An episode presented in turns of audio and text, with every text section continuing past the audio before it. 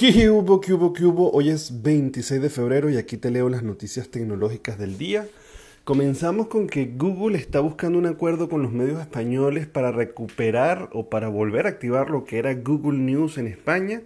Según nos informan las notas que han salido últimamente en los distintos medios. A finales de 2014, si no lo sabías, Google News dejó de operar en España y básicamente era eh, respondiendo a una ley de propiedad intelectual que obligaba a tener un acuerdo con los medios que, que, se estaban difundiendo a través de esto. Pero bueno, el punto es que hoy, hoy en día, siete años después, las cosas pareciera que pudieran estar cambiando de nuevo. Se están iniciando unas conversaciones justo antes de que comience una nueva ley europea de la protección de datos y en la cual básicamente comparten o obligan a los agregadores de noticias, como se le denomina esto por ejemplo como Google News, a que deben compartir parte de sus ingresos con los medios de comunicación que están haciendo. Un poco lo que estábamos hablando ayer que estaba pasando en Australia. Al parecer, pues yo no entiendo mucho la razón, porque si le estás dando publicidad a los medios de comunicación y al final la gente cuando le dé clic va a llegar hasta el sitio del medio de comunicación, lo que sí es cierto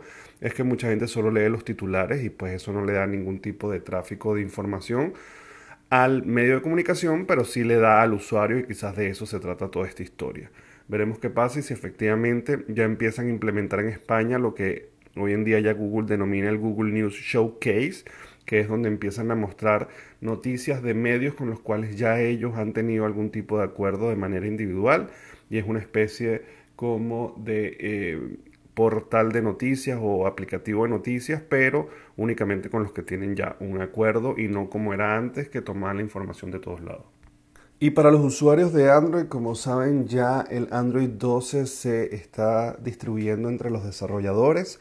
pero la noticia interesante es que aun y cuando todavía no está disponible para la gente, eh, Google ha empezado a soltar, a lanzar, a enviar actualizaciones a los usuarios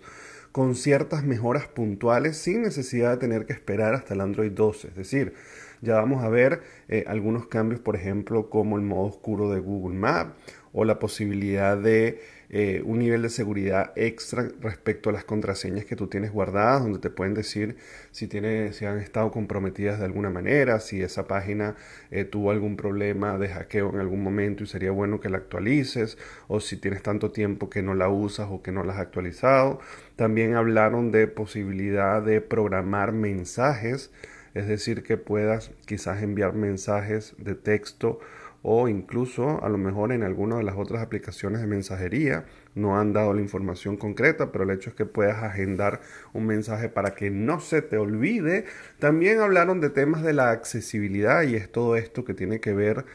con eh, pues personas que tienen algún tipo de eh, discapacidad o sentidos limitados, pues la idea es, en este caso están hablando de que una mejora y un poco más intuitivo,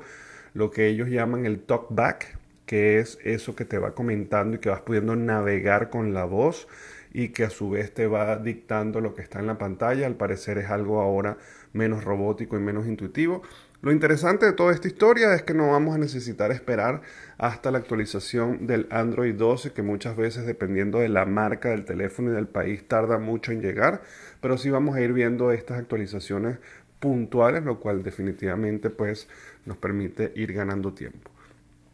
Bueno, señores, muchísimas gracias. a que me pueden conseguir en todas las redes sociales como arroba el gordo circuito y se pueden suscribir al canal de YouTube o de Spotify para que reciban estas notificaciones todos los días. Nos vemos mañana. Bye bye.